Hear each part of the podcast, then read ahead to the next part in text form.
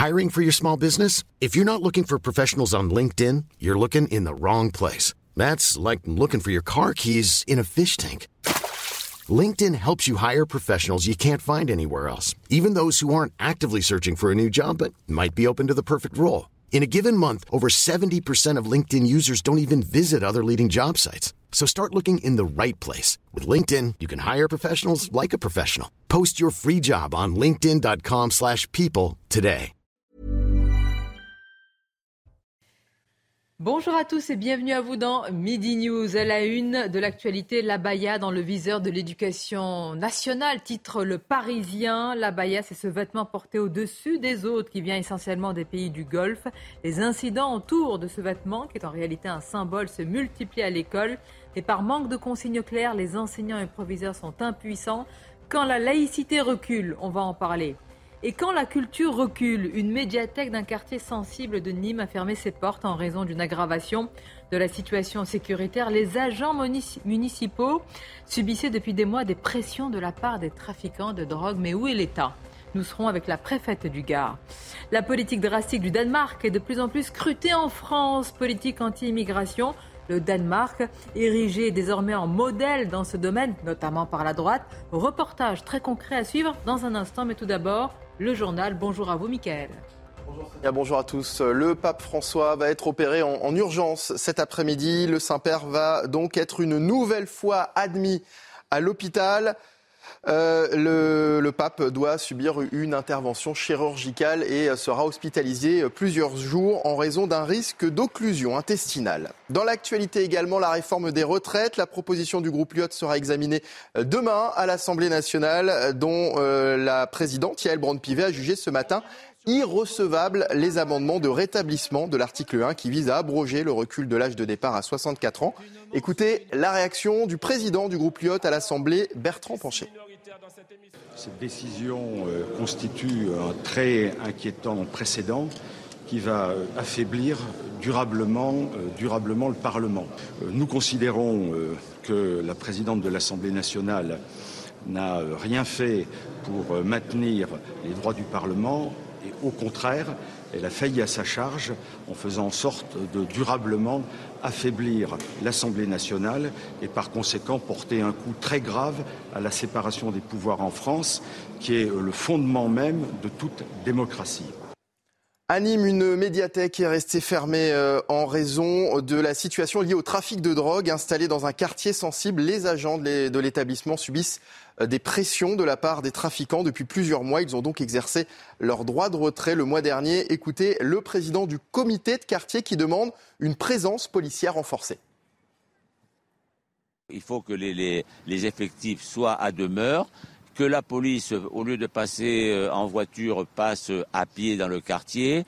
Je crois qu'il faut que que, la, police soit reconnue par les habitants dans tout ce secteur. Euh, ils ne vivent pas dans la peur, mais disons, il y a une appréhension réelle euh, d'une balle perdue, etc. Hein. On ne sait jamais. L'actualité internationale à présent. En Ukraine, des dizaines de milliers de personnes ont déjà été évacuées dans le sud du pays après la destruction du barrage de Kakovka. Vous le voyez sur ces images, les opérations euh, de secours se poursuivent hein, par bus et par train. L'Union européenne promet à l'Ukraine qu'elle apportera l'aide humanitaire nécessaire pour atténuer les conséquences de cette catastrophe. Depuis hier, Kiev et Moscou s'accusent mutuellement. Et puis retour sur cette information dont je vous parlais en, début de journal, le pape François va être opéré euh, en urgence cet après-midi. On va retrouver tout de suite notre euh, correspondante à Rome, Natalia Mendoza. Natalia, bonjour. Il semblerait qu'il y ait un risque sérieux pour la santé du pape. Effectivement, c'est par le biais d'un court communiqué que le Vatican euh, l'a euh, confirmé. Le pape François a été admis euh, dans un hôpital romain pour être opéré. Il subira cet après-midi une labarotomie et une plastie de la paroi abdominale avec prothèse, une intervention rendue nécessaire, dit le Vatican, par le risque, vous l'avez dit, d'une obstruction intestinale. Le communiqué indique que le pape François souffre d'une hernie qui provoque des syndromes occlusifs explosifs récurrents, douloureux et qui s'aggravent. L'opération sera sous anesthésie générale. Le pape devra rester hospitalisé pendant plusieurs jours après l'intervention. Il ne s'agit pas du premier souci de santé de ce pape de 86 ans. En 2021, il a déjà subi une lourde opération au côlon. 33 cm d'intestin lui ont été retirés. François souffre également de problèmes au genou qui l'obligent à utiliser une canne ou un fauteuil roulant pour se déplacer. Et en mars de cette année, il a été hospitalisé pendant trois jours à cause d'une infection respiratoire. Merci beaucoup Natalia Mendoza en direct euh, de Rome. C'est donc la fin de ce journal. Euh, place au débat euh, à présent. C'est l'heure de Midi News. Vous retrouvez Sonia Mabrouk et ses invités. Merci à vous Mickaël et je salue autour de la table Naïma Fadel, Kevin Bossuet. Bonjour à vous Mickaël. C'est Adon Olivier D'Artigol, notre journaliste politique Florian Tardif nous accompagne et le juriste Amine Elbaï est avec nous. Bonjour. Merci également de votre présence. Dans l'actualité tout d'abord, quand la culture recule, une médiathèque d'un quartier sensible de Nîmes a fermé ses portes en raison euh, d'une aggravation de la situation euh, sécuritaire, d'un trafic de drogue euh, bien permanent et surtout, surtout de menaces vis-à-vis d'agents municipaux qui subissaient depuis des mois des pressions de la part de ces trafiquants, y compris dans la médiathèque même. Décision a été prise de fermer. Alors, vous allez me dire ce que vous en pensez. C'est une forme d'impuissance, de, constat d'échec. Regardons tout d'abord le sujet de Vincent Faandès et Laure Para. En plein cœur d'un quartier sensible de Nîmes, cette médiathèque est désormais fermée jusqu'à nouvel ordre. Depuis six mois, le secteur est de plus en plus gangréné par le trafic de drogue. Les dealers ont pris possession du quartier, à tel point que les agents de la médiathèque ont exercé leur droit de retrait fin mai pour arriver travailler le matin, euh, passer des checkpoints avec des fouilles, euh, des, personnes des fois cagoulées, armées, des intrusions dans la médiathèque de personnes euh, euh, venant les prendre en photo ou les filmer, ce qui faisait générer une peur de plus en plus importante. Les autorités ont ainsi décidé de fermer l'établissement pour protéger les 18 agents qui y travaillent. Les syndicats de police demandent plus de moyens à long terme pour lutter efficacement contre les points de deal pour l'heure, quand on a des agressions et quand on a des points de deal qui renaissent immédiatement après euh, des, points qui sont tombés, on peut parler d'échec, dans un premier temps en tout cas. Mais espérons qu'on va nous donner les moyens pour continuer les efforts que nous, que nous menons. Les habitants espèrent que les renforts de police permettront la réouverture de la médiathèque. Et sur ce sujet, nous sommes en direct avec la préfète du Gard, Marie-Françoise euh, Lecaillon. Merci d'être euh, avec nous euh, en direct sur ce sujet. Avant de, parler de la situation sur place, les renforts sont attendus. On entend les habitants qui veulent des renforts de manière pérenne. Est-ce que c'est possible et combien de temps vont-ils rester sur place? Alors, euh, d'une part, je, confirme effectivement l'arrivée euh, en début d'après-midi d'une euh, compagnie républicaine de sécurité. La décision a été prise hier par le ministre de l'Intérieur et des Outre-mer. Donc ça, c'est le, premier point. Le deuxième point, s'agissant des, renforts plus pérennes, donc dernièrement, et nous avons relayé l'information, le, commissariat de police de Nîmes devrait être renforcé de sept effectifs, et les renforts, ils sont constants depuis, depuis 2017. Donc on est effectivement euh, sur, un renforcement de la présence policière euh, dans les différents quartiers de Nîmes, quels qu'ils soient. Hmm. Madame la préfète, vous refusez de parler de, zones de non-droit. Malgré tout, comment on appelle des, quartiers où les agents municipaux ne peuvent pas euh, travailler tranquillement ou selon le les dires des, habitants et de nos journalistes, il y a parfois des checkpoints pour pouvoir passer d'un lieu un autre. Comment euh, est-ce que vous appelez aujourd'hui ce genre de, territoire et de zone dans notre pays? Alors, de mon point de vue, ce, n'est pas une zone de, non-droit parce que les, services de police, que ce soit la police nationale et d'ailleurs également la, police municipale, n'ont jamais déserté ces, quartiers. Les services publics y sont toujours, euh, présents, ce, ce, qui ne veut pas dire, et la fermeture de la médiathèque en est un exemple, qu'on ne soit pas en face de, difficultés qui sont, qui sont effectives. Et, je voudrais effectivement apporter tout mon, soutien au, personnel de la médiathèque, mais aussi à tous les, agents, quels qu'ils soient, qui, publics, qui travaillent dans, ces quartiers. Donc euh, la police nationale est très présente. La lutte contre les stupéfiants est une mission quotidienne qui est assignée à ces, à ces services de, de police. Et, euh, et d'autre part, nous avons aussi, c'est un quartier qui, si vous permettez. C'est un quartier qui est en, pleine rénovation urbaine et puis c'est un quartier sur lequel, au titre de la politique de la ville, nous soutenons les associations. Et donc, quand, on agit sur, sur effectivement et qu'on dérange les, trafics de, stupéfiants, eh bien oui, on a, comme le disait le syndicat liste que j'ai entendue parce que je ne l'ai pas vue. Euh, on a de la reconstitution de points de ville et c'est en étant présent euh, sur le terrain et avec une action judiciaire qui donne suite. On entend, on entend ce, discours, euh, cette réalité du harcèlement des trafiquants. Malgré tout, euh, le constat, c'est que la médiathèque a fermé et que ce ne sont pas les points d'île qui ont été euh, ni déplacés ni, ni fermés. Donc, qu'est-ce qui ne va pas finalement? Vous nous dites qu'il y a la politique de la ville, vous nous dites que les renforts bah, sont là, malgré tout, la médiathèque ferme. Eh ben, tout simplement parce que, le, trafic de, stupéfiants est une réalité dans ces quartiers-là et que l'action quotidienne des services de police est aidée euh, par les renforts qui vont arriver, euh, comme je l'indiquais tout à l'heure, c'est une mission quotidienne et qu'il nous faut la poursuivre euh, par tous, les, moyens qui sont, qui sont mis à disposition et c'est des choses qui se font. Je veux dire, nous faisons des opérations régulières, nous avons des interpellations, les services de police depuis le début du mois de janvier ont ont saisi des quantités non négligeables de stupéfiants. Ils ont saisi des sommes qui vont pratiquement à 480 000 euros simplement entre janvier et mai. Donc on ne peut pas dire que les services de police ne, font rien. La justice derrière condamne et je veux également rendre hommage à tous ceux qui y travaillent. Mais est-ce qu'elle condamne suffisamment quand des policiers, des forces de l'ordre, pardonnez-moi, affirment qu'ils retrouvent ces délinquants quelques jours plus tard ou quelques mois plus tard dans la rue au même endroit? Après, si vous voulez, moi, moi je ne suis pas procureur de la République. Ce que je peux dire, c'est que euh, le travail se fait en étroite concertation. La procureure de la République, mais vous l'interrogerez certainement, a constitué un groupe local de traitement de la délinquance, qui est un groupe opérationnel de traitement des questions des, stupéfiants. Et c'est ce harcèlement au quotidien qui fait que, oui, on déstabilise euh, dans hmm. ce quartier Pisevin le trafic de stupéfiants, qui se reporte sur des lieux où il n'était pas avant, qui, est celui de, qui, est celui de, la médiathèque. Et, donc, euh, nous nous sommes attelés à faire en sorte que cette médiathèque puisse rouvrir dans les meilleurs délais et dans les meilleures conditions. Merci Marie-Françoise Lecaillon, préfète du Gard. Merci d'avoir répondu en direct à, nos questions.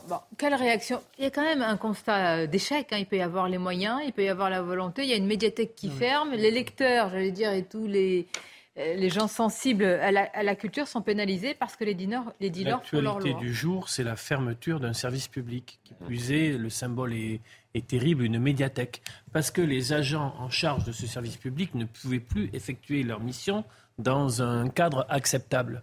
Euh, et on sait très bien qu'il doit certainement, j'aurais bien aimé demander à la préfète ce point précis, il doit, ça doit être l'un des derniers services publics. Donc c'est une guerre de territoire à savoir que plus le service public reflue et plus l'économie parallèle et le trafic de drogue s'installe. Et j'aurais aimé savoir aussi, parce que les, habitants le disent, il n'y a pas besoin d'opérations policière qui va taper le point de deal et qui repart, point de deal qui s'installe 48 heures après, mais d'une présence policière permanente avec des commissariats de quartier, avec des effectifs et avec une des, présence. Des personnes, des trafiquants cagoulés, parfois armés, qui s'introduisent dans la médiathèque. Oui, mais alors c'est. Mais au vu et au su de tous. C'est l'échec. Moi, ah, mais moi, c'est pas ce que j'ai entendu de la part de la préfète. Oui, mais comme ancien hein. président de mission locale, j'ai participé à des réunions, j'ai entendu ça. plutôt été très rassuré, on avait l'impression que tout allait bien je, suis un petit peu critique, peut-être, euh, excusez-moi. Une médiathèque ferme. Mais une médiathèque ferme, on a des, des, trafiquants de drogue qui s'introduisent cagoulés dans une médiathèque, qui viennent non pas mettre la pression euh, sur ces agents pour qu'ils ne parlent pas, mais qui les agressent ou qui les menacent. Euh, depuis, depuis décembre dernier. C'est-à-dire qu'aujourd'hui, si la médiathèque ferme, c'est pour justement tenter de créer un électrochoc et tenter d'alerter sur les conditions actuelles. Est-ce qu'il y a un commissariat de quartier Alors attendez, elle vous écoute justement, elle nous a fait quand même, euh, merci d'être restée avec nous, Madame la, préfète, parce que là, on est dans la partie du, débat, si je puis dire. Que, que répondez-vous à ce qui vient d'être dit? Alors, moi, j'ai d'abord, oui, d'abord, il y a d'autres services publics dans, ces, quartiers. Moi, j'ai des délégués des préfets qui sont dans ces quartiers. On a des, appuis aux, associations. On a, un bureau de poste. Les services de police y sont. Donc, on ne peut pas dire que les, services publics euh, n'y sont plus. Après, je, partage le, constat que momentanément la, la médiathèque a été fermée. Et comme je l'ai dit, l'objectif que l'on poursuit, c'est de faire en sorte qu'elle rouvre dans les, dans les meilleures conditions possibles. Donc on ne peut pas dire, enfin je regrette, mais on ne peut pas dire qu'on laisse faire et qu'on ne, ne, fait rien. Euh, après, oui, c'est une question de présence tous les jours, de faire, de refaire, de recommencer. Et, et c'est ce que nous faisons au quotidien. Et je veux vraiment saluer euh, l'ensemble des, des, services, mais aussi les habitants. Vous avez des associations d'habitants où les, les gens, eh bien, euh, ils, travaillent avec nous et pour on faire en votre sorte volonté, que, évidemment, pour que la les choses réouverture s'améliorent. Voilà. Je vous remercie, Madame la préfète euh, du Gard, Bah, Madame c'est le but Le qui est poursuivi. Merci, on va continuer en débat. Amine El Bailly. Non, peut-être rebondir pour. euh, je voulais, moi, poser une question à Madame euh, la préfète euh, Le Caillon. C'est que euh, nous venons d'ailleurs d'entendre et assister, euh, euh, si ce n'est une messe, euh, un, discours d'enterrement. Euh, Madame la préfète renvoie la responsabilité au procureur de la République. Moi, je voulais simplement rappeler à Madame la préfète du Gard que, en tant que préfète, elle est détentrice du pouvoir de police et qu'elle peut ne pas attendre euh, l'autorité de police judiciaire. Elle peut mettre en œuvre son pouvoir de police administrative. C'est ça qu'on lui demande. On lui demande d'agir. C'est-à-dire qu'on lui demande de prendre un arrêté pour lutter contre les troubles à l'ordre public. On lui demande d'exécuter cet arrêté. On ne lui demande pas d'attendre après le procureur de la République. Et si Madame la préfète de Caillon n'est pas capable, elle est astreinte en tant que préfète à un devoir de loyauté à l'égard du ministre de l'Intérieur que fait M. Darmanin. M. Darmanin, il doit la démettre sur le champ s'il n'y a pas de résultat pris en matière de police Je pense que Madame la préfète répondait en fait à ce que disait euh, Sonia par rapport au jugement que certains en fait étaient tout de suite euh, mis, mis dehors. Mais je rejoins complètement ce qu'elle vient de dire. Moi, je voudrais juste souligner les choses. Deux points. D'abord, elle parlait d'un quartier politique de la ville. Il faut savoir que la politique de la ville, elle doit peut-être changer aussi de logiciel et de manière d'intervenir. Elle parlait des délégués du préfet, elle parlait des associations qui sont là, mais on a créé en fait euh, un, euh, un, dispositif qui est propice à cet écosystème qui finalement s'alimente. Les, les, euh, le commissariat de, annexe de quartier dont tu parles, euh, Olivier, je suis d'accord avec toi, sauf qu'ils ont été brûlés au début de la politique de la ville. Ils ont été brûlés. C'est pour ça qu'en fait, il n'y en a plus aujourd'hui. Donc il faut revoir aussi ce logiciel lié à cette politique et désenclaver ces quartiers. À chaque fois, je le dis. Mais avant la politique de la ville, juste. euh, non, mais par rapport à ça, c'est simple.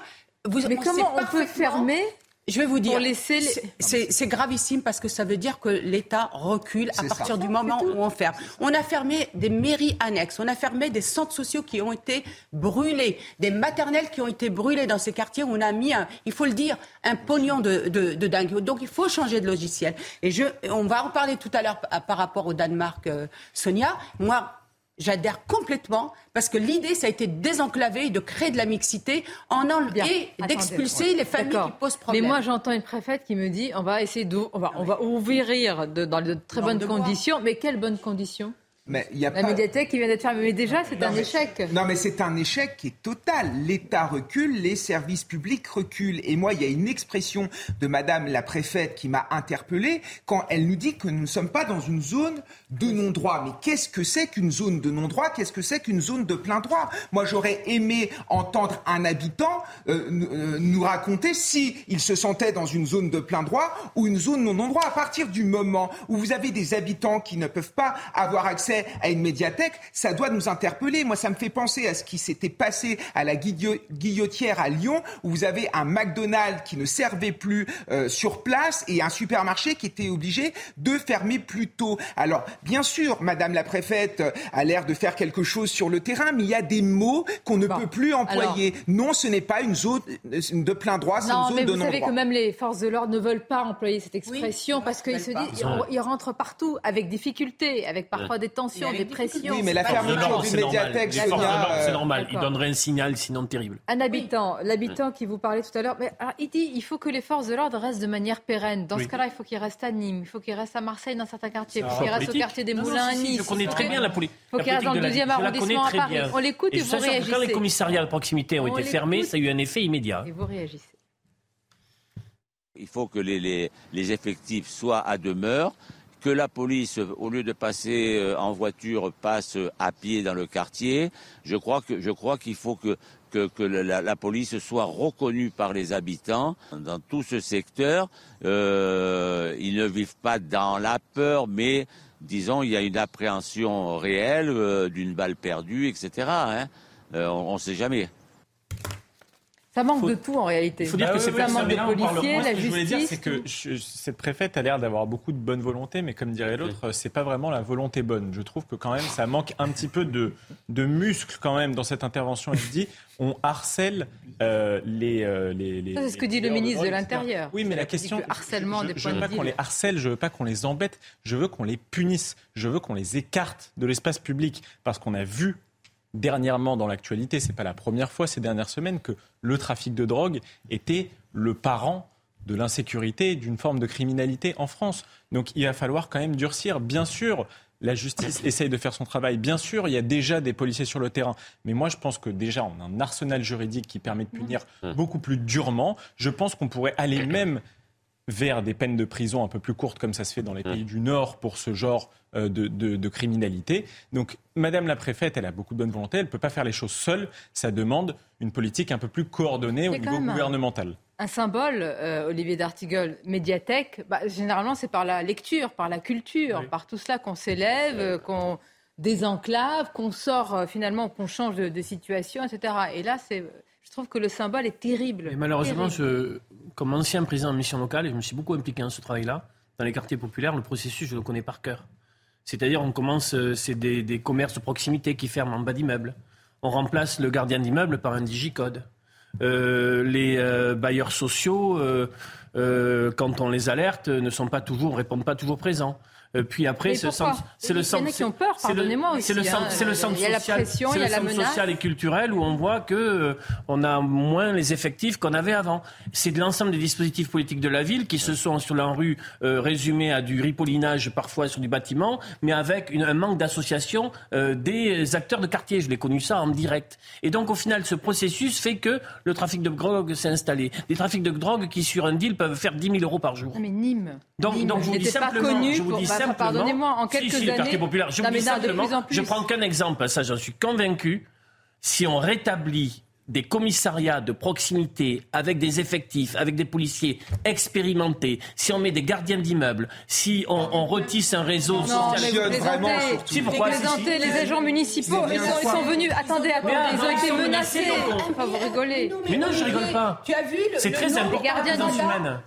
Mais pourquoi vous êtes contre moi sur les gardiens d'immeubles mais je suis d'accord avec vous. C'est insuffisant. Je suis d'accord avec vous. Sauf qu'aujourd'hui, c'est insuffisant. C'est très important. Non, mais le peu de gardiens. Olivier, Olivier, je suis d'accord avec vous et je regrettais qu'il n'y ait plus de gardiens, d'ailleurs, sur l'ensemble d'une ville. Parce que les gardiens, c'était la proximité. C'était euh, effectivement. Mais euh, dans, dans, les quartiers, il y a beaucoup moins de gardiens d'immeubles parce qu'ils qu'on vraiment marche sur la tête.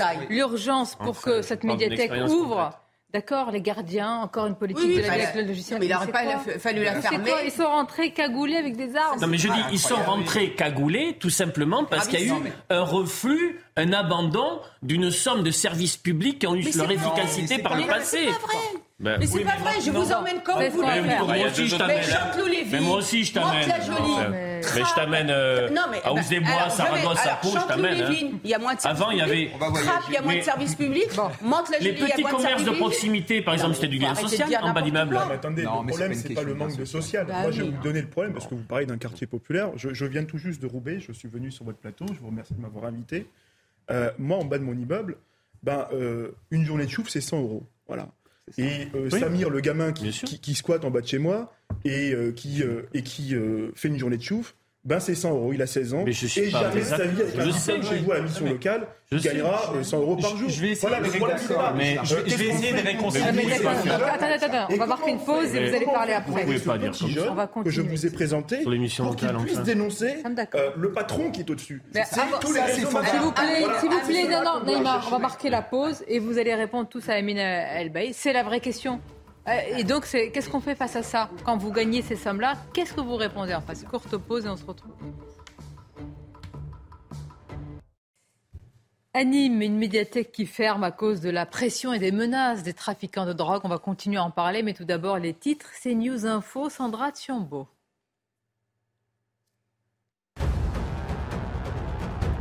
Pas de vote sur l'abrogation des 64 ans. On ne tord pas la Constitution pour faire plaisir aux oppositions, selon Olivier Véran. Le porte-parole du gouvernement défend la présidente de l'Assemblée nationale. Yael Braun-Pivet va faire barrage à l'examen de cette mesure demain. L'opposition dénonce une attaque inédite contre les droits du Parlement.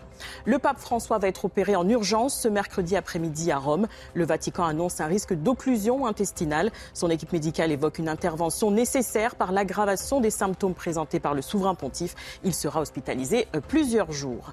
Les médicaments ne sont pas des produits ordinaires. L'Agence nationale de sécurité du médicament lance une campagne grand public sur leur bon usage. Elle évoque un enjeu de santé majeur. D'après une étude menée en 2021, un Français sur cinq prend des doses plus fortes ou plusieurs médicaments en même temps.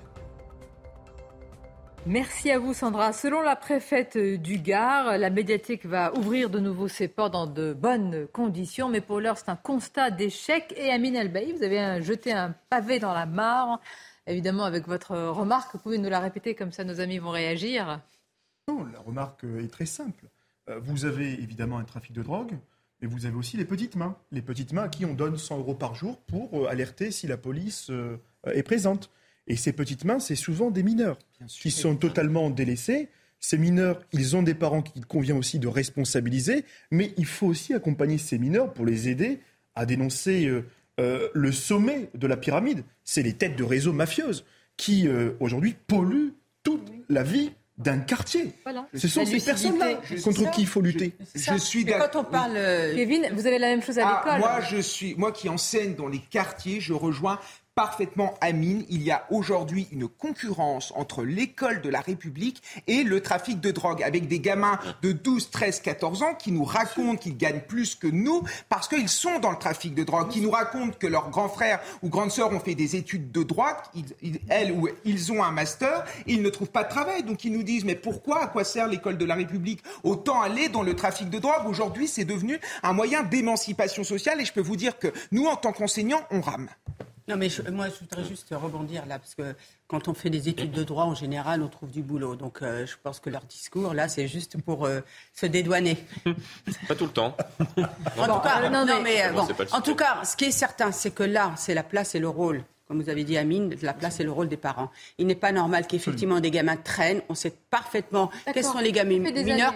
Oui, mais écoutez, ça fait des années qu'on le dit, sauf qu'aujourd'hui, est-ce que le gouvernement se saisit de la question de la place et du rôle des parents? Est-ce qu'aujourd'hui le gouvernement se dit il faut une première sanction à ces gamins et d'ailleurs le docteur Maurice Berger en parle dès le premier méfait de délinquance. Le gamin mineur doit faire au moins 15 jours en prison. Est-ce qu'aujourd'hui, juste Amine, les prestations sociales, c'est le logement social, ah, c'est la ah, République française qui le donne. Je termine, Amine. Est-ce qu'aujourd'hui on est prêt à se dire, eh bien, les parents sont responsables de leur enfant, ils doivent être eh poursuivis pénalement. Est-ce qu'on est prêt à se dire que ces gamins-là, dont les familles, beaucoup de familles savent ce qui se passe, on les expulse du logement social parce que le logement social, c'est la contribution de tous. Est-ce qu'on est prêt à se dire, eh bien, on va vraiment se battre contre cette délinquance qui aujourd'hui nuit à tout le monde et qui nuit aussi à la cohésion sociale, justement en touchant aux allocations familiales. vous êtes allé un peu vite tout à l'heure alors que vous étiez bien parti. Quand vous dites qu'il faut s'attaquer au gros bonnet, mais vous les situez où, au gros bonnet C'est le gros bonnet au niveau du quartier, de la ville ou alors c'est les tous, hein, ou alors c'est les gros. Non, je voudrais terminer. Ou alors c'est les grands bonnets des trafics internationaux qui allient d'ailleurs trafic de drogue et trafic d'armes qui font qu'avec certains pays du Maghreb, on ne dit rien, alors qu'on sait très bien, par exemple, que sur le cannabis, ça arrive de manière massive euh, du Maroc. Est-ce qu'on a des échanges diplomatiques sur ce trafic? Et est-ce qu'on sait très bien que c'est une source du blanchiment dans le capitalisme mondialisé aujourd'hui de l'argent sale, est-ce qu'on s'attaque à ces trafics-là ah mais il n'y a pas que le trafic. Ou alors simplement on va taper le, point de deal. Dans les quartiers. Euh, moi je vais vous prendre l'exemple du, ah, euh, du, night shop. Moi je connais aucun habitant qui se lève à 2h du matin pour aller acheter des yaourts. Les night shops aujourd'hui on sait pourquoi ils existent dans les quartiers. Ils existent d'abord pour blanchir l'argent. Où est l'État Où est l'URSSAF euh, où sont les, le service public des impôts Plutôt que d'aller embêter la petite classe moyenne qui travaille, il faut mobiliser les services publics de l'État pour aller taper au portefeuille. Oui, par exemple, j'ai discuté avec un, officier de PJ. Pas seulement sur un le officier plan pénal, judiciaire qui me dit Olivier, il me dit Olivier, dans la, dans la réforme de la police judiciaire, on veut nous départementaliser. Mais sauf que la police judiciaire a besoin de mener des enquêtes grand, grand large, grand angle, et on a besoin d'être en contact euh, euh, nationalement et même sur un réseau beaucoup plus large. Par exemple, ils me disent, tu peux taper le point de deal, mais si les éléments d'enquête judiciaire ne sont pas forts, la réponse judiciaire là, on en est termes tous de d'accord. sanctions ne Olivier, Eh il y a un par- sujet que vous ne voulez pas aborder, qui est celui de la responsabilité des parents. Si, je l'aborde. Oui, non, mais vous l'abordez en disant qu'il ne faut pas. allez, mais- Olivier. Mais non, je l'aborde, mais, je, me suis, euh, mais je suis en total désaccord avec vous Voilà. sur le fait de taper les politiques sociales et de solidarité. Ah oui, parce que- savez- parce que- Parce que les parents sont jamais responsables. Et, les parents sont victimes de leurs enfants. Parce qu'ils Et on l'a entendu ce discours. Mais la réalité, c'est que nos impôts, comment vos vous- impôts, Oui, mais payons, ce logement social pour ces parents. Qu'est-ce qu'on fait Donc- En contrepartie, la République continue de subir euh, ou elle apporte une réponse publique ferme. Les allocations D'accord. familiales. Mais vous savez, ce n'est euh, pas le grave que je puisse dire sur un la plateau que je suis en désaccord avec vous. Ce n'est pas grave. Mais Olivier, dans une société civilisée, J'ai bien compris ce que vous me dites. Quand hein, on a hein. des droits, on a aussi des devoirs. Alors. Et on le voit également dans le cadre du harcèlement scolaire. Moi, en tant qu'enseignant, parfois on convoque les parents, ils ne viennent pas. Il y a une véritable démission je le Alors, à un moment, qu'est-ce qu'on fait avec des gamins qui posent problème, des gamins qui sont dans le trafic de drogue, des gamins qui mènent une terreur dans les Mais il quartiers n'est pas d'accord avec vous. Il hein. Vous faut sanctionner, sanctionner. Elle est là la solution. Non, non, non, c'est moi l'arbitre. c'est bon, je Je crois qu'on a compris, on a planté le décor, s'il vous plaît. Je voudrais qu'on aborde un autre sujet. Allez-y. Non, mais je vais essayer de réconcilier euh, les, les deux parties. euh, Non, vous n'allez pas y arriver. Je, je pense en effet que l'édifice de la criminalité dans ces quartiers s'est construit avec des petits renoncements sur l'école, sur les services publics, sur euh, euh, les parents, sur euh, euh, les, d'accord. les colonies, On est d'accord etc. sur le diagnostic, Mais hein, aujourd'hui, l'édifice est tellement construit qu'il faut, à mon avis, en priorité d'abord taper pour casser cet édifice et ensuite reconstruire derrière, évidemment, par des politiques Alors, je vous pose une question concrète. Euh, vous supprimez le RSA, par exemple, à une mère de famille, parent isolé, qui a quatre membres, dont un dont elle n'arrive plus à gérer les actes. c'est les en quoi est-ce que, en peut, quoi, euh, je vous là, je vous ai parlé de, dégressivement. si vous voulez, euh, Ouais, ben voilà. En Mais- quoi, en quoi ça règle le problème? Mais peut-être que si Non, mais- on lui. Non, non, mais je vais vous dire, si on lui. en- dégressivement, les allocations familiales, on les supprime, et puis qu'après on mette en place un accompagnement, peut-être. faut peut-être voir inversement les choses. Peut-être qu'on rend service à cette, euh, à cette Ah oui. femme et qu'on servi- euh, rend service oui. à ce gamin. Allez, parce que plaît. sinon, on est dans non-assistance que- à famille en danger. Mettre- une question qu'on n'a pas mettre la- abordée, mettre la c'est le tête sous Non, c'est pas mettre sous l'eau. C'est hein, le consommateur, puisque si le trafic, il existe, c'est parce que euh, il y a un consommateur au bout de la chaîne. à Et euh, il y a tout de même euh, une volonté de la part, e- effectivement, de, de Gérald Darmanin avec la mise en place d'une amende forfaitaire, mais c'est 150 euros. hein. Pour la personne qui consomme 150 Mais euros, c'est est 2 pas grammes, payée. c'est 2 grammes de Elle est pas- cocaïne. elle est pas payée. Donc autant dire que pour le consommateur, c'est rien du tout. C'est là où je vais quand même répondre à ça vos qui est deux interventions. C'est que vous parlez de recouvrement sur le RSA et vous parlez d'amende. Sauf que les amendes, elles ne peuvent pas être recouvrées sur le RSA. Et le jour où on tapera les délinquants au portefeuille et on permettra d'aller prélever le recouvrement des amendes pénales sur les prestations sociales, alors là, oui, la peine pénale et la sanction pénale produiront. Et Olivier- concernant Olivier, concernant la- l'amende forfaitaire, pas- les personnes qui consomment mais- de, la, de la cocaïne ou Mais des Olivier, drogues, euh, même dites, ne bénéficient pas du RSA. Laissez Olivier d'Artigol tranquille. On a compris, on a compris, on a compris vos positions, chers amis. Euh, je voudrais qu'on évoque un autre sujet qui était à la une du journal Le Parisien ce matin et auquel le ministre, le porte-parole du gouvernement, Olivier Véran, vient de réagir. C'est le sujet de, de l'abaya, ce vêtement qui est porté sur d'autres euh, vêtements. Vêtements, je dis, mais symbole euh, surtout pour certains du communautarisme et même de l'entrisme islamiste. Alors, qu'a répondu le porte-parole du gouvernement? En fait, ils sont en train d'agir. On ne le sait pas, mais ils agissent. Écoutons-le. Le gouvernement ne réfléchit pas à des mesures, le gouvernement agit. Il a agi, il agit, il agira. La question, c'est faut-il adapter notre arsenal de réponses face à un phénomène qui pourrait être en expansion et qui poserait de très nombreux problèmes. Et, ne croyez pas euh, qu'il soit euh, anodin que l'école de la République soit le lieu euh, qui fasse l'objet d'attaques de la part de personnes qui souhaitent faire du prosélytisme religieux. Ça n'a rien d'anodin. D'ailleurs, on dit souvent que l'école est le sanctuaire de la laïcité. Euh, il faut faire attention parce que si on considère que c'était le sanctuaire, et on pourrait lui coller une cible vis-à-vis de, de tous ceux qui voudraient remettre en cause la laïcité. Donc la laïcité, on la défend partout et on la défend notamment à l'école. Et le ministre de l'Éducation est à sa place en travaillant avec les recteurs et tous les responsables de l'enseignement de notre pays pour déterminer s'il y a lieu ou non de mettre en place d'autres actions. Alors, l'affirmer, c'est bien. En réalité, il n'y a qu'une solution. Il n'y a qu'une solution. C'est de pouvoir interdire l'abaya. Mais juridiquement, ça Dans sera le cadre de la contourné. loi 2004, avec même l'uniforme. Non, mais non, non, parce qu'il faudrait, non, faudrait la non. Qualifier. faudrait qualifier, prouver, etc. Et les, et les souvent, quelquefois, en tous les cas, dans ces affaires-là, eh bien, euh, on est allé jusqu'à la justice et les avocats, les conseils arrivent à prouver que ça ne tombe pas du tout sous le cadre, sous le coup de, de la loi. Donc, vous avez des professeurs et des proviseurs qui ne savent absolument plus rien faire, à qui on dit pour beaucoup pas de vagues, et qui se retrouvent face à eux avec des, des élèves, des jeunes filles qui leur disent mais c'est tout à fait normal. C'est la différence entre le cultuel et le culturel. Et toute la problématique C'est- est là, malheureusement, pour euh, les chefs d'établissement à définir ce qui relève du culturel ou du ça. culturel, et ils sont confrontés à cela. Et malheureusement, Donc, pour ce que dit pouvoir Olivier changer, Véran ne vaut pas, parce que demain, il n'y aura pas une loi pour interdire la baya. Mais non, mais, Non, mais c'est- c'est c'est que- ridicule. Il parle de laïcité, ça Ouais, n'a rien mais- à voir. On est d'accord. Rien à voir. On n'est pas dans un problème le- religieux, on est dans le problème d'une jeunesse qui a besoin d'une communauté, d'une transcendance, de sacré, qui ne se reconnaît plus dans un Occident, qui n'est plus capable de fabriquer de la communauté, et qui donc s'assimile à une autre civilisation, aidée en ça beaucoup par les réseaux sociaux, qui les aident à contourner très habilement les Ah, règles vous de pensez droit. que derrière le port de ce vêtement, il y a tout ce que vous venez de dire Bah, évidemment, sur TikTok, il y a des, il y a des C'est- vidéos qui montrent euh, aux, Parfois, aux il y a jeunes des filles phénomènes de comment mimétisme masquer, aussi, comment... euh, C'est- du mimétisme. Bien sûr qu'il y a ça aussi. exactement. Mais il y, a, il y a- il y a les deux choses. Il y a les deux choses. Il y a une jeunesse qui a envie de, de s'agréger à une identité. Donc, euh, en l'occurrence, c'est toute une civilisation. C'est pas seulement l'islam, mais c'est la civilisation arabo-musulmane parce que l'abaya et le camis ne sont Non, non, pas des ça, ça vêtements vient des religieux. pays du Golfe. Du hein. Golfe, ça n'a rien à voir avec Nord. Ça n'a rien à Désolé, arabo-musulmane. Non, mais d'accord, oui, Non, mais, mais- c'est en particulier les pays du Golfe. Bien sûr, mais, ça n'est pas. Ce que je veux dire, c'est que ça n'est pas un symbole religieux, et c'est pour ça que le traité sous l'angle de la laïcité. Est-ce que c'est un symbole de communautarisme Bien sûr, oui. bien sûr, c'est un symbole de Non, mais communautarisme. Normalement, ça peut de la loi. je, pense qu'on n'en sortira pas tant qu'on n'imposera pas l'uniforme à l'école.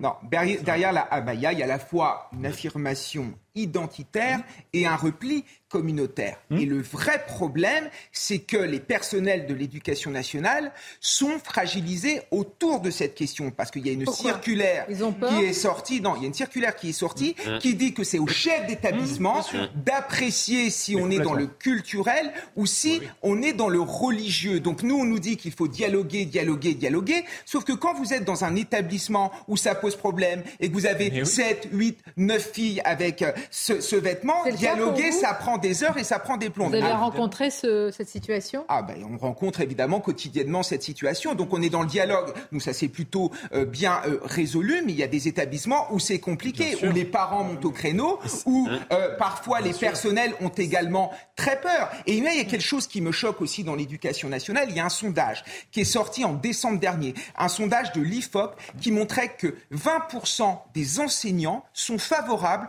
au port du abaya dans les salles de classe. Et plus les enseignants sont jeunes, Mais oui. plus ils sont d'accord avec ça. Donc Évidemment. moi je me dis que si ceux qui doivent défendre la laïcité, la transmettre et l'appliquer ne sont pas d'accord avec elle, ça pose quand même un gros problème. Bah, Bien sûr, et, et- et on va aussi attaquer le problème politique, parce que si c'est pas Pendiaï qui doit régler cette question, c'est un homme. Alors, mais attendez, on va y pas revenir. Parce que, situation. alors là, pour être, euh, vous allez être étonné que je sois, mais pourquoi pas, défenseuse de Papendiaï, mais moi j'aimerais que vous me citiez un ministre de l'Éducation Mmh. qui s'est attaqué à ce sujet. Luc Ferry, Luc Ferry, Luc Ferry, ah oui, loi de c'est pour ça 2004. qu'on en, on en est là Non, mais à l'époque, Non, il avait mais fait une loi qui était adaptée aux défis de l'époque. Maintenant, et, et elle doit être Ça a adaptée. progressé, le phénomène Mais même Jean-Michel Blanquer, au moins, avait une volonté politique. Je dis pas qu'il y a une Mais Là, loi là, qui est sur les ça. actes. Mais quand on dit à attendez. qui a 300 signalements par mois et qui dit je vais quand même pas dresser une liste des vêtements autorisés ou pas en cours, il se défausse sur les responsables d'établissements euh, en les laissant face au communautarisme qui parfois est agressif. Je pense qu'il n'est pas adapté du tout à la situation. Voilà.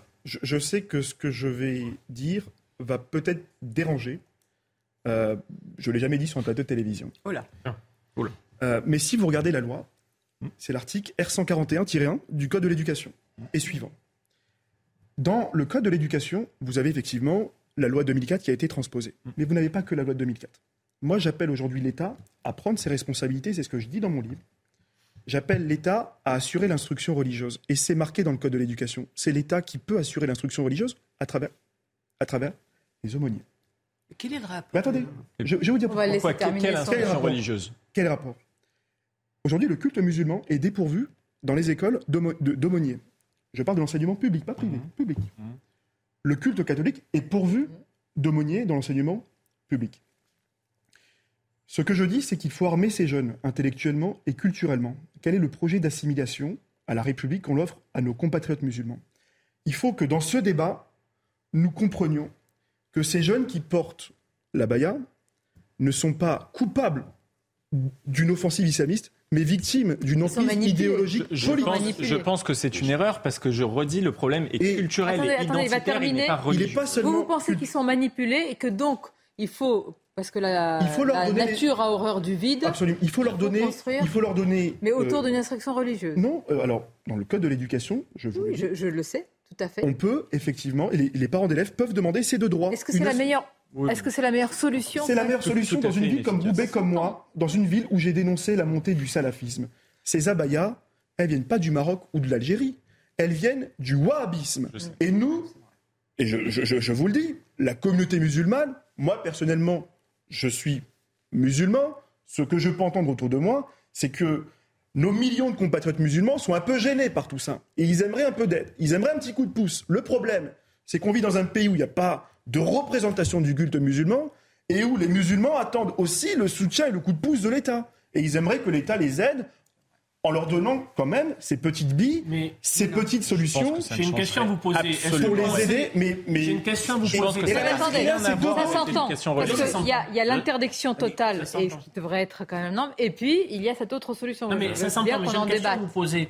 En, en allant vers, vers ce type de solution, de cheminement, c'est que vous actez aujourd'hui que c'est foutu et c'est plié Non. Que, attendez, qu'on ne peut pas, via l'école, l'instruction, l'éducation, combler ce vide. Exactement. Non, ce vide, ce vide, je vais vous le dire, ce vide, je vais prendre l'exemple de ma propre sœur qui est partie en Syrie Hum. et qui s'est radicalisée en 2014. Je l'avais signalé au numéro vert euh, Stop Djihadisme. Malgré tout, elle a pu euh, partir en Syrie. Elle était à cette époque-là dans un moment de très grande fragilité sociale où elle se posait toutes les questions du monde et en pleine construction identitaire. Elle n'avait aucune solution pour pouvoir avoir des réponses à ces questions. Pourquoi l'État n'assure pas cette mission C'est ce que nous demandons. Moi, je suis réserviste de L'État doit l'assurer, mais en, mais transmettant mais la famille, Mais républicain. pas seulement. Mais attendez, la question, moi, ce que je dis, c'est que. l'État de transmettre. Oui, mais le la ministère de l'éducation ne peut pas être le ministère de la police. Mais le ministère de l'éducation ne peut pas être le ministère de la police. Moi, ce que je mais vous dis, c'est que la non, mais la laïcité aujourd'hui, elle nous a dénié du sacré. La, la mais déchristianisation de la société. Mais la déchristianisation de la société nous a euh, écarté du sacré et, et- et- et du réel. Oui, mais il y a aussi, aujourd'hui oui, mais il y a aussi, comme dirait l'autre, des catholiques. un aussi, comme dirait l'autre, un sacré républicain et et on n'est pas obligé de passer par la religion pour transmettre aux gens ce sentiment de communauté, d'autorité et de transcendance. La- Ça a été une construction politique pendant Amine 150 Elbaï ans vous depuis dit vous la ne pouvez pas dans un- être dans un pays où vous déplorez, par, euh, à raison, toute disparition des traces euh, Oui. bah, de, de- de- de la chrétienté et ne Absolument. pas accorder à des millions euh, de, de musulmans auxquels je ne vais Mais pas euh, accoler le mot de modéré, je suis d'accord. un minimum. Les musulmans dire, ont de- des d'accès- Je suis d'accord, Non. il, il comble euh, euh, un, un vide, mais je Mais pense je que c'est la, réponse. qui a créé ça. je ne veux pas ici réciter une Non, dernière mais, note de lecture. désolée, mais on là, peut passer euh, vers ce cheminement sans non, passer par la religion. Mais les, Bah oui. moi, je veux dire, musulmans, par exemple, ne sont pas responsables de la désertion des églises et des messes qu'ils ne sont pas responsables. Réarmons La, les la jeunes France est et responsable. Non, permettons aux jeunes, catholiques, aux jeunes bouddhistes, aux jeunes musulmans de pratiquer leur culte. Il n'y a personne aujourd'hui qui se pose la question de l'accès au culte. On se pose toujours sur le prisme de l'interdiction.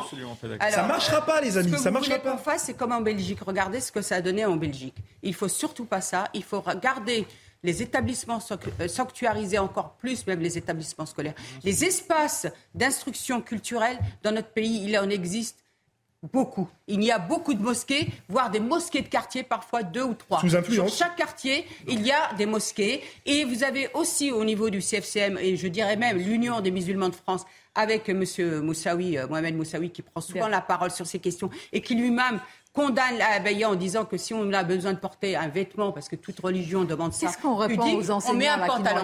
Non, On ce que je veux vous dire par là, parce que parce qu'il n'y a, il y a pas, il y a pas pire que Qu'est-ce cette- qu'on leur répond Je vous dis franchement, il n'y a pas pire que- qu'une dérive. Excusez-moi. Donc je rejoins par contre Mais- ce que a dit Michael. C'est qu'à un moment, il faut qu'on s'interroge. Comment d'une manière Ça identitaire, qu'un- ça fait des on fait en sorte d'agréger les enfants. Et moi, tout. je suis pour, et vous le savez très bien que je vous l'ai dit à plusieurs reprises, parce que vous avez aussi des jeunes filles qui viennent en croc-top, en mini-jupe, Ah bah, en vous- short, et qui vous Ah non, disent c'est ma droit. Donc, il faut l'uniforme. L'uniforme à l'école. Si on a l'uniforme à l'école, ça permet que tous les enfants soient avec un uniforme à l'école, et ça permet de, mais Ça fait 20 ans qu'on dit la même chose. Oui, mais parce il qu'on faut le une fait loi. pas, Amir. Non, On le mais fait les amis, pas. ce qui se passe, c'est qu'on a une circulaire.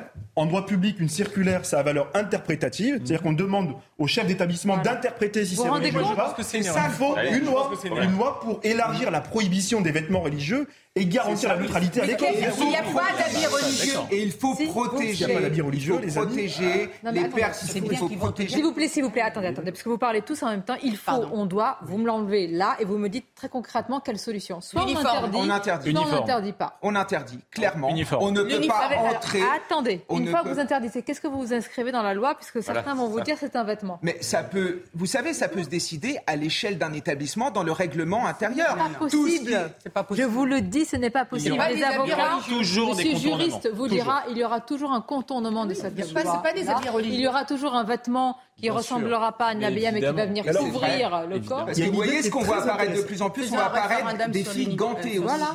Donc je suis d'accord, la laïcité est à l'épreuve et c'est compliqué, Non, en effet. de- faisons un référendum. L'épreuve, c'est Allez, la France faisons- elle-même. C'est-à-dire que. Michael, Michael, on ne peut pas intervenir comme ça sur le plateau, là. Je plaisante, allez-y. Oh là là, dis donc. Ça, c'est une classe discipline. Les amis, parce que C'est hier, pas une ZAD. On va lever la main. Le problème principal, c'est que la France et le modèle occidental en général n'est plus désirable. Pourquoi il n'est plus désirable? Parce qu'il n'a plus confiance en lui-même.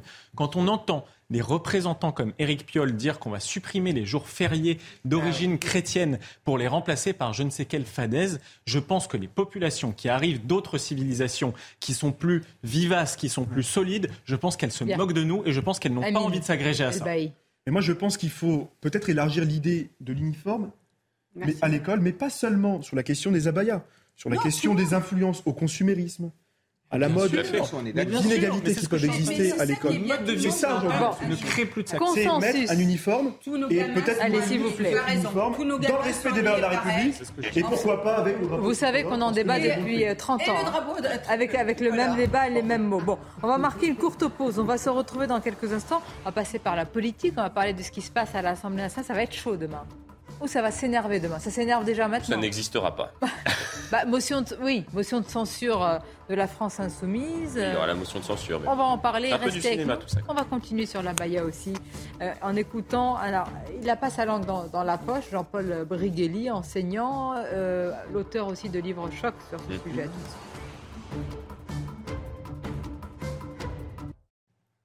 Merci d'être avec nous. C'est chaud aujourd'hui ce plateau, c'est c'est vif. Hein, comment On est désolé. Caliente. Ah, caliente, effectivement. Alors, euh, on va voir la deuxième heure. Les sujets se poursuivent. Le Danemark est-il un modèle à suivre pour la France On reviendra sur la Baïa avec euh, ce qu'a dit Jean-Paul Briguelli ce matin chez Pascal Pro. Mais tout d'abord, le journal. Rebonjour à vous, cher Michael. Rebonjour Sonia, bonjour à tous. La réforme des retraites, alors que la proposition de loi du groupe Lyot sera examinée demain à l'Assemblée nationale, la présidente Yael Braun-Pivet a jugé ce matin irrecevable les amendements de rétablissement de l'article 1 qui vise à abroger le recul de l'âge de départ à 64 ans. Il y a quelques instants, c'est le porte-parole du gouvernement, Olivier Véran, qui s'est expliqué euh, sur ce sujet en compte-rendu du Conseil des ministres. ne tord pas la Constitution pour faire plaisir à des oppositions, d'ailleurs ni pour faire plaisir à la majorité. Euh, en l'occurrence, on est dans le respect strict des règles constitutionnelles. Ce qui n'était pas normal au regard de la Constitution était de reconnaître comme recevable euh, une PPL qui alourdissait euh, les finances publiques de 15 milliards d'euros par an sans proposer de solution de financement. Et donc, le groupe Lyot souhaite cette fois-ci redéposer un amendement à 15 milliards d'euros par an, ce qui n'existe pas, ce qui n'a jamais existé. Et là, je le dis aussi en tant qu'ancien rapporteur général du budget de la sécurité sociale, ça n'existe pas. Et donc, la présidente de l'Assemblée nationale rappelle euh, qu'un chat est un chat. Voilà. Le président italien est à Paris aujourd'hui. Emmanuel Macron reçoit à l'Elysée Sergio Mattarella. Euh, Une rencontre au nom, précise l'Elysée, de la relation de confiance et d'amitié qui unissent les deux pays. Il faut dire que cette visite intervient un mois après les propos de Gérald Darmanin qui avait jugé le gouvernement de Giorgia Meloni incapable de gérer la crise migratoire. Dans l'actualité également, à Nîmes, une médiathèque est restée fermée en raison de la situation liée au, trafic de drogue. Installée euh, dans un quartier sensible de la ville, les agents de l'établissement subissent des pressions de la part des trafiquants depuis plusieurs mois. Ils ont donc exercé leur droit de retrait euh, le mois dernier. Les autorités ont donc décidé de réagir. Je vous propose d'écouter la préfète du Gard. D'une part, je, confirme effectivement l'arrivée euh, en début d'après-midi d'une euh, compagnie républicaine de sécurité. La décision a été prise hier par le ministre de l'Intérieur et des Outre-mer. Donc ça, c'est le, premier point. Le deuxième point, s'agissant des, renforts plus pérennes, donc dernièrement, et nous avons relayé l'information, le, commissariat de police de Nîmes devrait être renforcé de 7 effectifs et les renforts, ils sont constants depuis, euh, depuis 2017. Donc on est effectivement euh, sur, un renforcement de la présence policière euh, dans les différents quartiers de Nîmes, quels qu'ils soient. Dans le reste de l'actualité, l'homme qui avait été euh, relaxé dans l'affaire de l'agression de Jean-Baptiste Trogneux, le petit-neveu de Brigitte Macron, a été interpellé hier en marge de la manifestation parisienne contre la réforme des retraites pour port d'armes prohibé. On apprend aujourd'hui qu'il a été relâché. Les précisions de Noémie Schulz.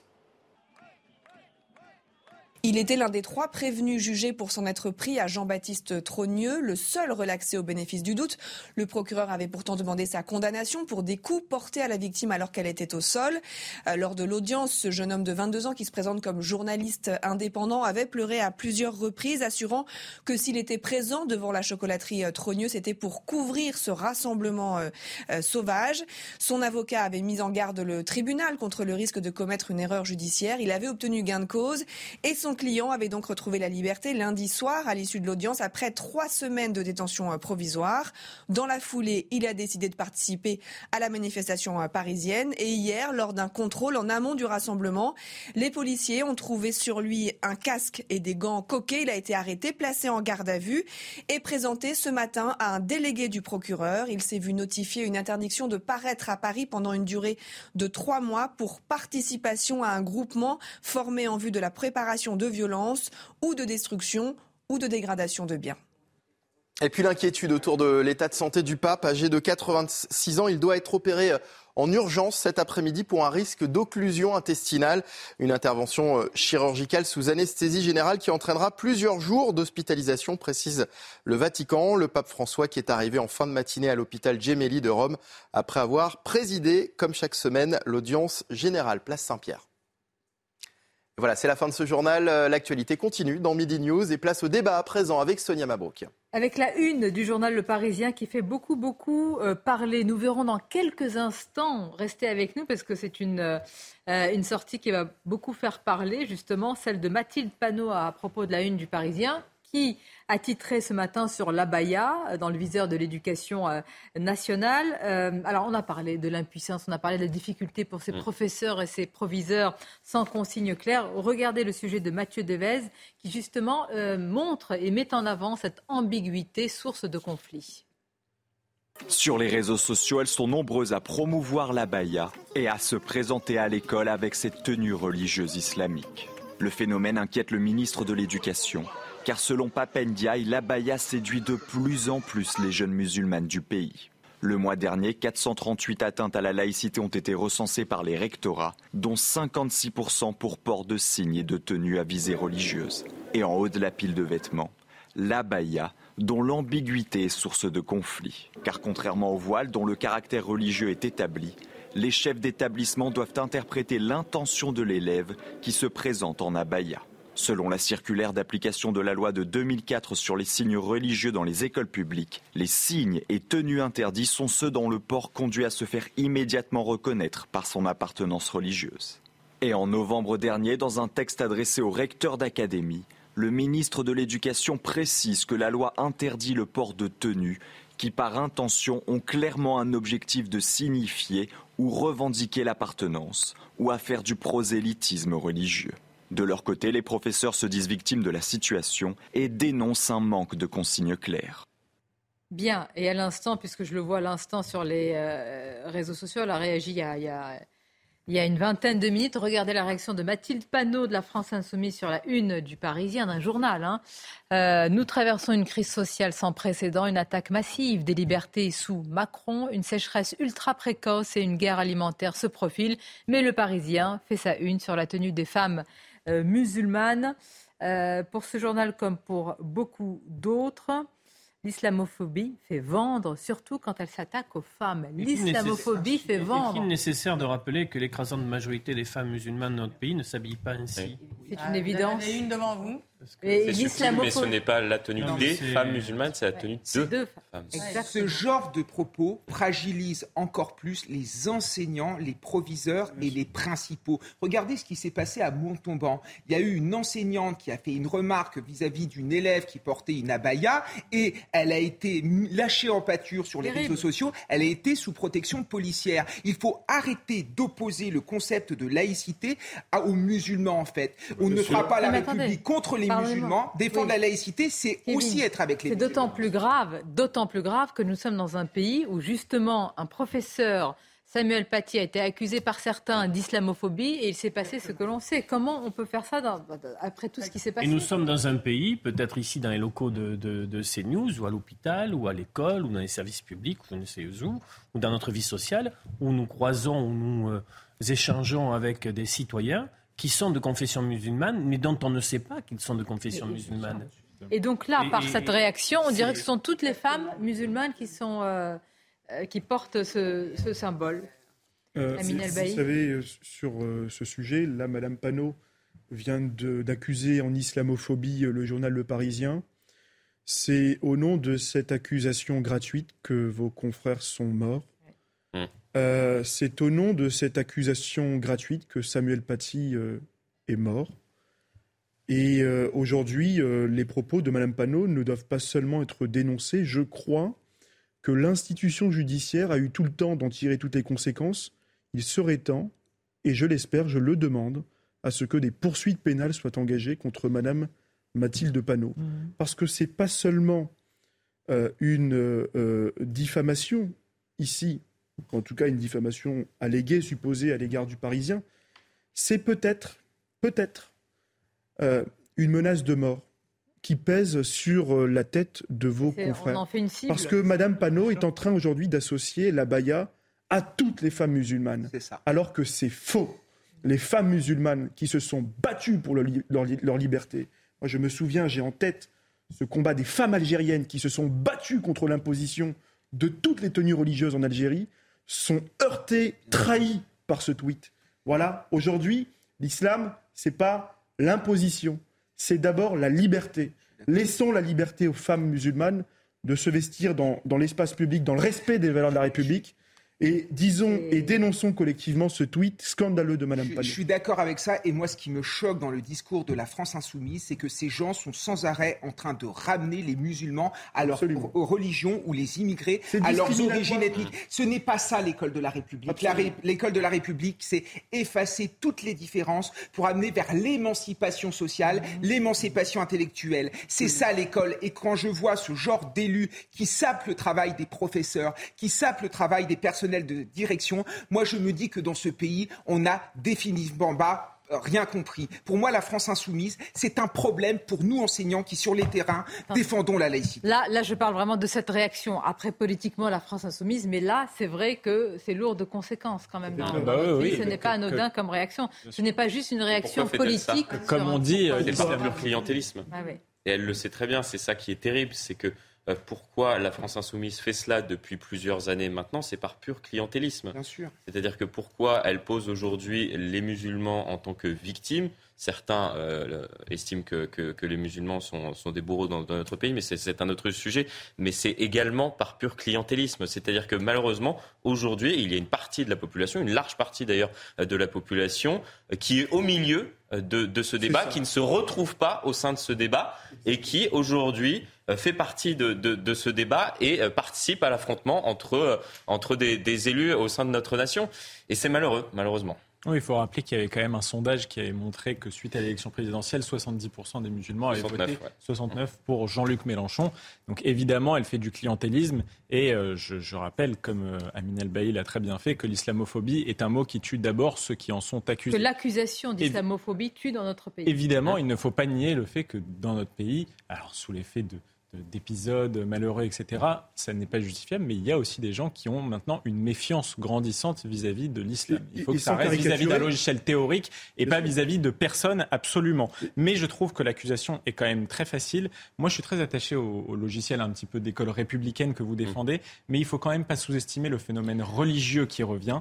Euh, euh, Et est-ce qu'on si peut- on ne leur parle que de république, mais qu'on ne leur donne pas dans le quotidien des rites, des figures, des symboles, des héros, ils trouveront ces choses-là dans Et leur culture et est-ce peut- pardon Kevin, est-ce qu'on peut rappeler, parce que cette distinction s'efface peu à peu et elle est lourde de danger, qu'on a le droit et la liberté de pouvoir critiquer une religion, toutes les religions, et qu'on peut donc, à ce titre-là, pouvoir critiquer l'islam, comme on peut critiquer d'autres religions, mais qu'on ne peut pas attaquer quelqu'un du fait de son appartenance Évidemment. et de sa religion. Évidemment. C'est-à-dire cette distinction-là, qui est un socle essentiel pour nous tous, il est en train un peu de se dissiper. D'ailleurs, quand on parle de ce genre de débat, il faut quand même le souligner, on n'attaque pas les femmes qui portent le voile aujourd'hui. Jamais. Elles, elles en, elles en ont le droit. Mais Madame Panot- elles en ont le sûr. droit et personne ne devrait Mais Madame Après, on a le droit d'avoir un débat sur est-ce qu'on devrait empêcher ce genre de manifestation. Madame Panot, aujourd'hui, elle prend position. sans accuser. C'est quand même lourd. hein. Ma- Madame, Voilà. Madame Panot, elle prend quand même position aujourd'hui pour des personnes qui veulent imposer, parce que ceux qui sont dans l'imposition de la baya doivent être combattus. Elle prend quand même position pour des personnes qui veulent imposer le port d'une robe qui nous vient tout droit du wahhabisme et de l'Arabie saoudite, euh, alors que ce sont les mêmes personnes qui considèrent que Madame Panot, en tant que femme, ne peut pas euh, avoir des fonctions électives. Ce sont les mêmes personnes qui estiment que voter est interdit. C'est là où il y a un non-sens dans notre démocratie. Il faut quand même que Madame Panot se mais- compte qu'aujourd'hui, elle moi, fait du mal à ce que nous Ouais, sommes. mais Ce qui, J'aimerais ce qui pose rebond- aussi problème, c'est toujours cette posture hein, de, de- des filles euh, qui euh, pensent que Oui. les musulmans. euh, Mais là, c'est leur quand même une appartient. accusation, Non, c'est euh, extrêmement, ouais, extrêmement grave. Plus, elle, elle mélange tout, parce qu'encore une fois, la Baïa, c'est pas une tenue euh, religieuse. Et effectivement, là, clairement, on va se dire les choses. Elle lance une fatwa contre le, le Parisien. C'est extrêmement grave. Attendez, parce que non, ce qu'on peut dire, Non, mais c'est non mais ce extrêmement qu'on peut dire, c'est que c'est toujours lourd de conséquences. L'accusation d'islamophobie, c'est toujours lourd de conséquences dans notre pays. Il faut le dénoncer, quelle que soit d'ailleurs l'opposition, les partis politiques, peu importe. On ne peut pas, dans, dans le pays, après les chocs qu'on a connus, laisser dire Attention, ça elle est responsable euh, politique. à une rédaction, à des journalistes qui n'ont fait que leur travail. Et surtout, c'est le ministre de l'Éducation nationale lui-même, Papandiaï, qui porte l'offensive. Ce que raconte le Parisien, c'est euh, ce qu'est en train, ou ce qu'essaye de faire malgré tout le ministre de l'Éducation nationale. Oui, c'est un déni de la réalité, c'est une volonté d'ériger la laïcité comme allant contre les musulmans. Et Michael a dit quelque chose de très juste. Moi qui suis sur le terrain tous les jours, il faut à chaque fois convaincre, faire comprendre aux élèves que la laïcité, ce n'est pas contre les musulmans, c'est avec les musulmans. Et moi, il y a quelques semaines, il y a une élève qui m'a dit quelque chose qui m'a un petit peu bouleversé. Elle m'a dit, vous savez, monsieur, moi, je suis musulmane, mais quand je regarde la- la- les valeurs de la religion chrétienne ou les valeurs de la religion juive, finalement, ce sont les mêmes valeurs. Et la laïcité, qu'est-ce que c'est? C'est se respecter, c'est dialoguer entre nous. Et je me dis, cette élève, elle a tout compris à ce qu'était la laïcité. Et quand je pas. vois les sondages qui sortent, qui montrent que les jeunes musulmans considèrent que la laïcité va à leur rencontre, je me dis qu'on a quand même raté quelque chose. Et nous, on a un problème au sein de l'éducation nationale, c'est cette minorité, c'est cette minorité de professeurs qui est sans cesse en train de ramener les élèves à leur religion ou à leurs origines ethniques et qui nous racontent que la laïcité, ça va contre leur religion. Et c'est contre ça qu'il faut voter. Quand on s'engage au sein de l'école de la République, on s'engage à défendre la valeur de laïcité. C'est le pilier de notre société. pour Tout à ça, fait, mais va- les valeurs ne suffisent Non, pas. mais- Il faut transmettre aussi un peu de, de dur. Pourquoi il n'y avait pas euh, de problème avec les premières générations de musulmans qui arrivaient en France? Parce qu'ils arrivaient dans un pays qui était fier de lui-même et ils arrivaient dans la France du général de Gaulle et euh, de Jean-Paul Belmondo.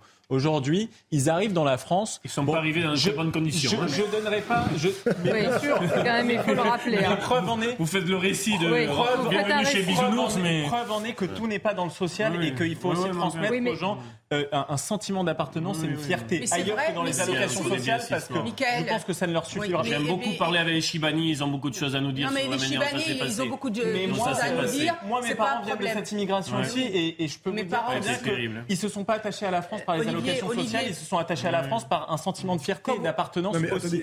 Aujourd'hui, je citerai pas de figure, mais que il faut dire qu'il y a une déliquescence de la culture française. non, mais les amis, quand même, il y a quand même un problème, parce qu'on parle de tout là, mais sauf du vrai sujet. C'est que là, le Parisien vient d'être attaqué et vient d'être accusé d'être un journal islamophobe. Euh, je vous rappelle Ah que oui, non, les non, conséquences ça, de tout ça, c'est que les journalistes sont morts.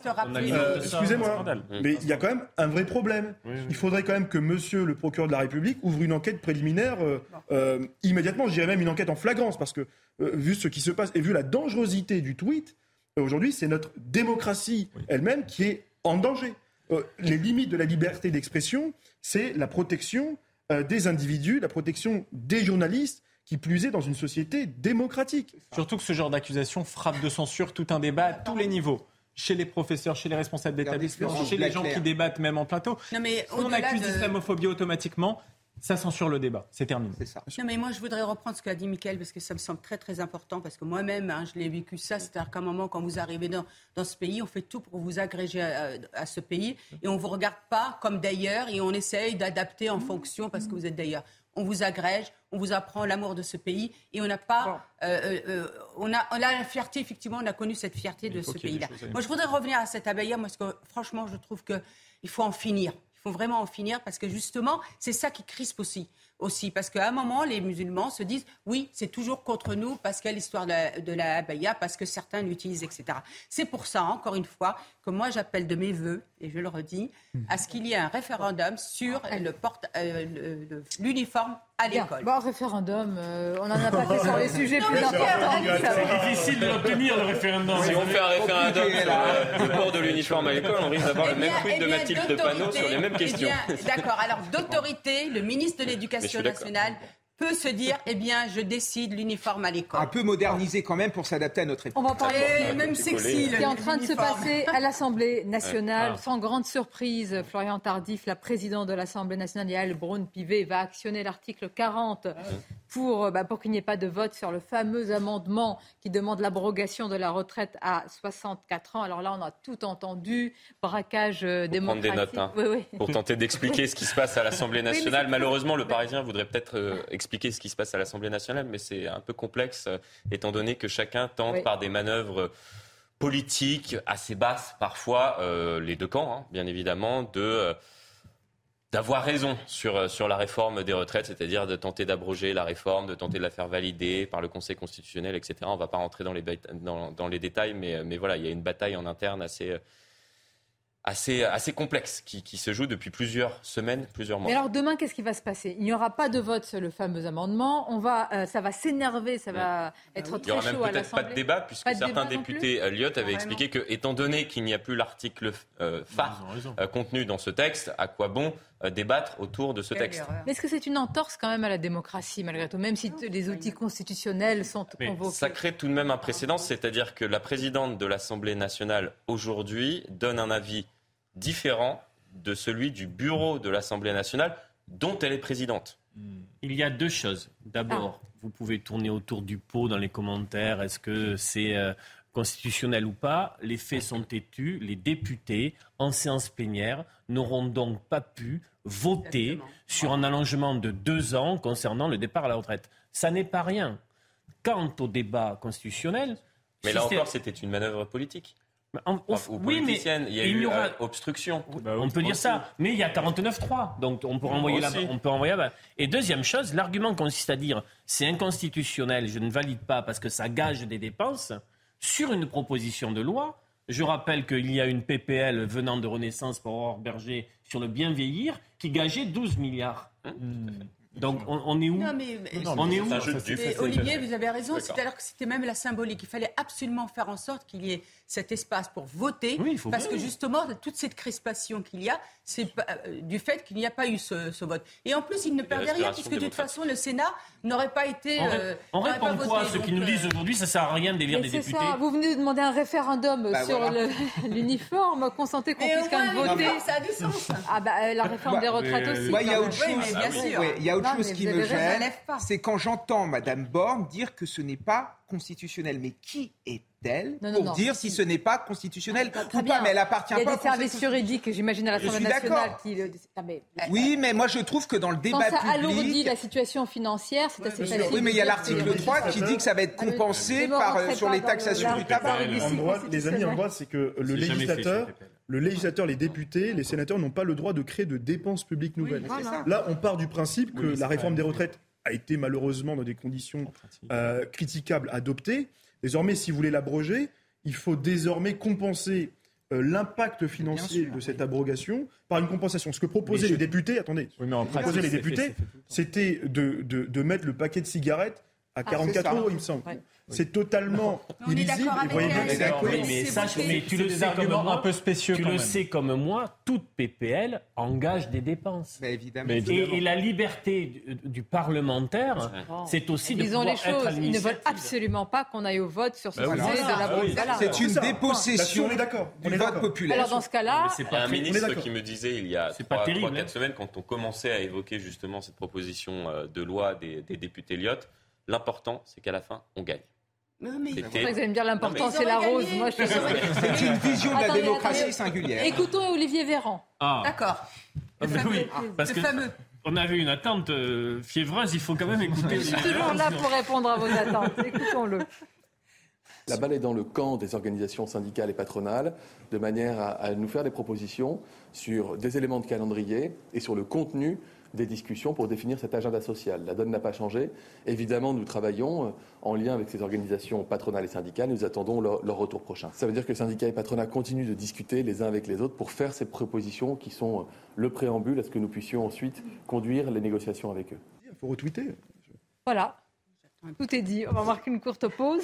Je remercie Amine Elbaï. Merci d'avoir été avec nous sur euh, ces différents euh, sujets.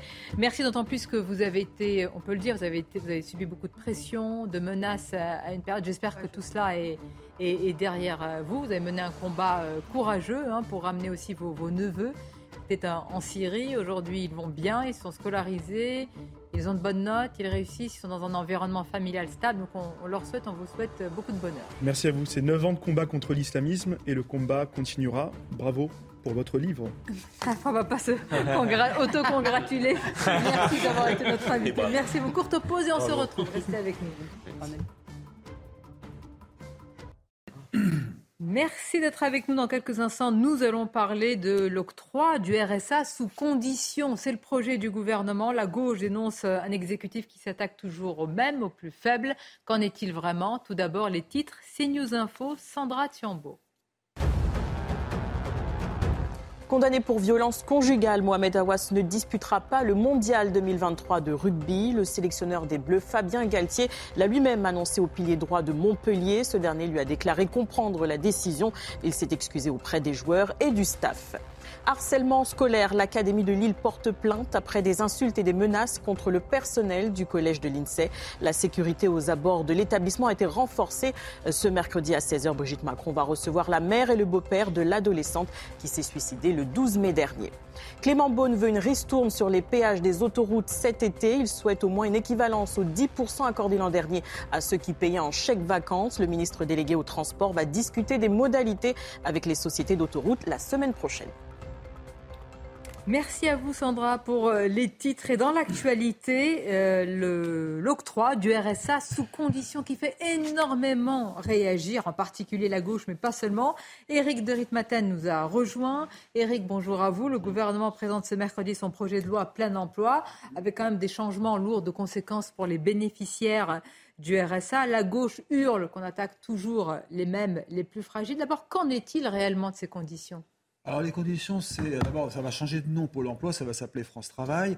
Théoriquement, lorsque vous aurez le RSA, euh, bah, vous serez obligé de vous inscrire automatiquement à France Travail, le nouveau Pôle, le nouveau Pôle emploi. Et puis ensuite, vous aurez un suivi. Alors, il y aura un certain nombre d'heures, entre 15 et 20 heures de formation euh, par semaine, euh, un tutorat, un accompagnement, et puis au bout du compte, euh, trouver un, un emploi, hein, c'est le but. Donc, euh, quitter Pôle emploi, quitter euh, France Travail. Ça, c'est le but. D'ailleurs, ça existe déjà. Il y a plusieurs départements qui ont lancé l'expérience. Il y a 18, il y a la Mayenne qui est très en pointe là-dessus. Exactement. Euh, on aura d'ailleurs tout à l'heure à 14h30 le, le président du conseil départemental.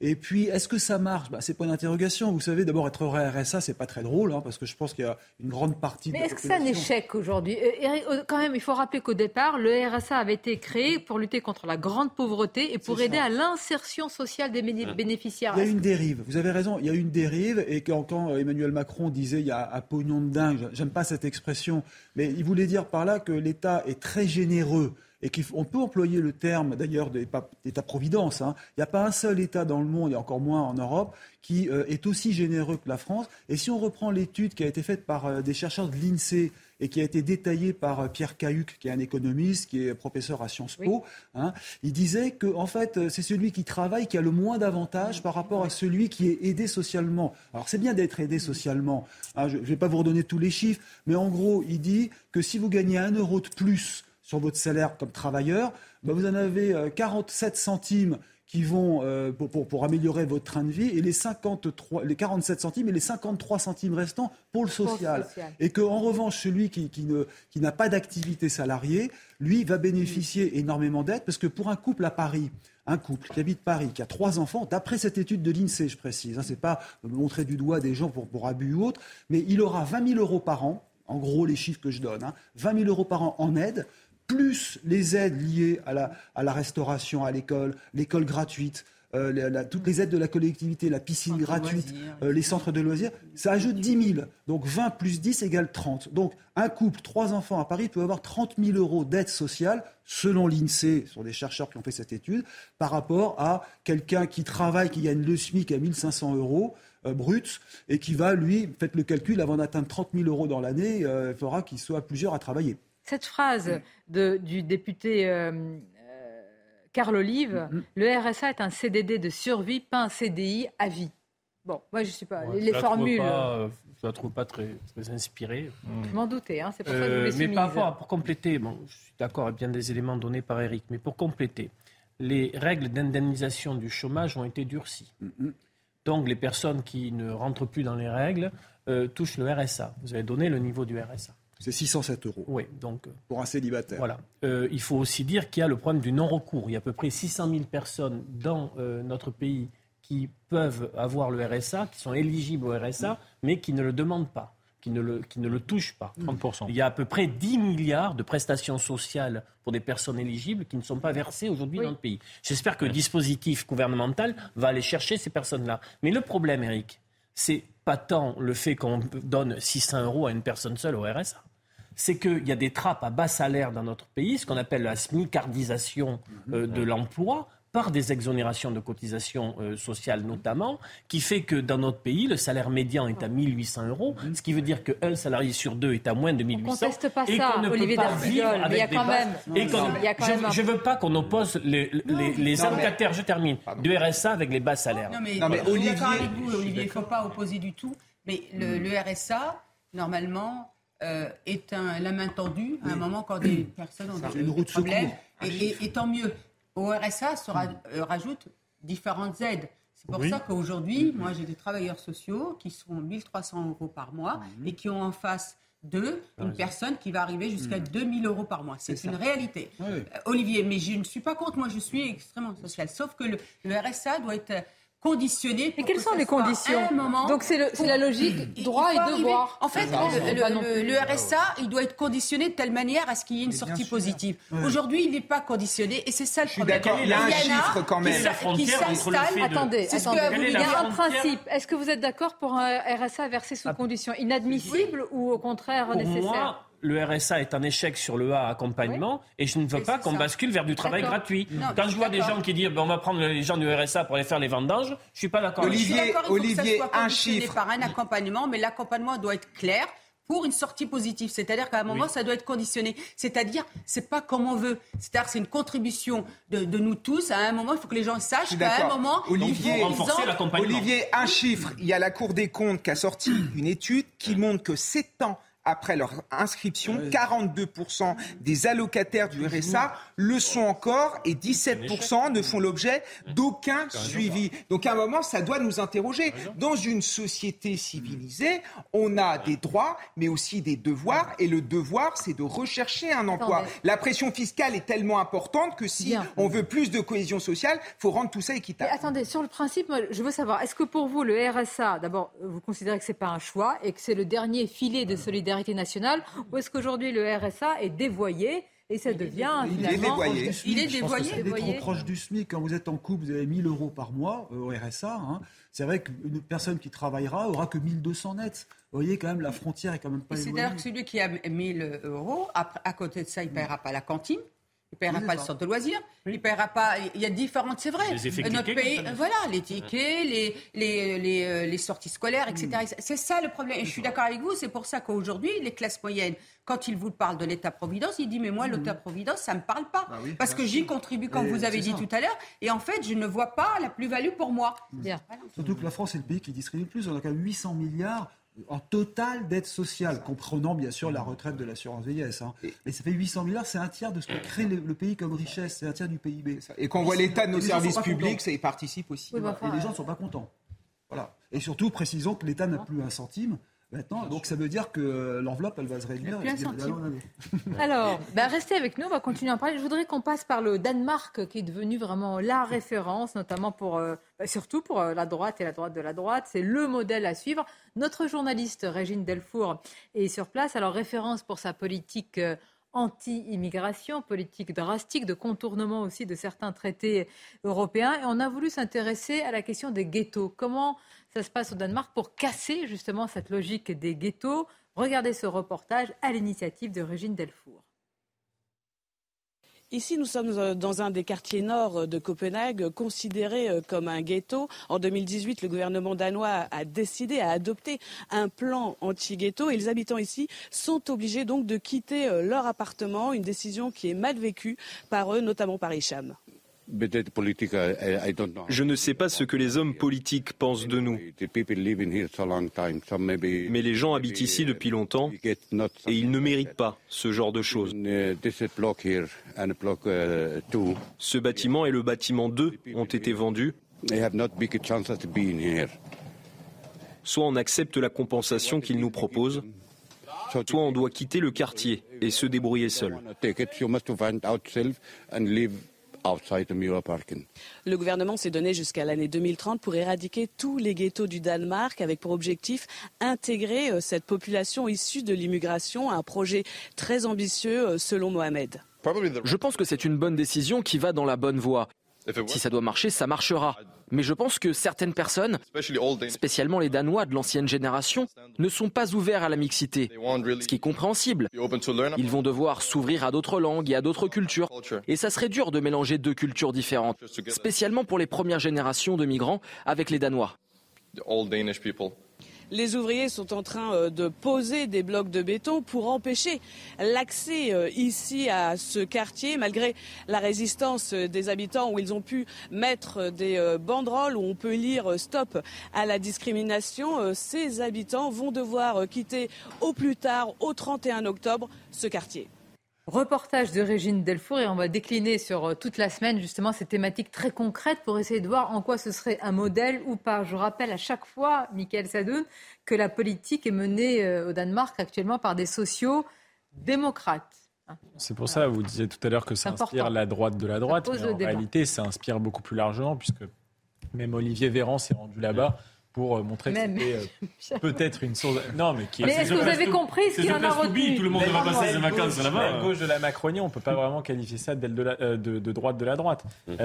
donc c'est une politique qui inspire largement. Je trouve que c'est très bien de décloisonner le débat pour est-ce que ça peut s'appliquer chez nous politique. Pas la même histoire, pas le même rapport à l'immigration, pas le même nombre de personnes qui arrivent sur notre territoire, pas le même accès géographique. Même, même disposition ah sociale des choses, c'est-à-dire un modèle social très généreux qui peut-être va se dégrader du fait du trop, nombre, du, trop grand nombre pardon, de gens qui arrivent sur le territoire. Même mmh. Édouard Philippe l'a dit hier.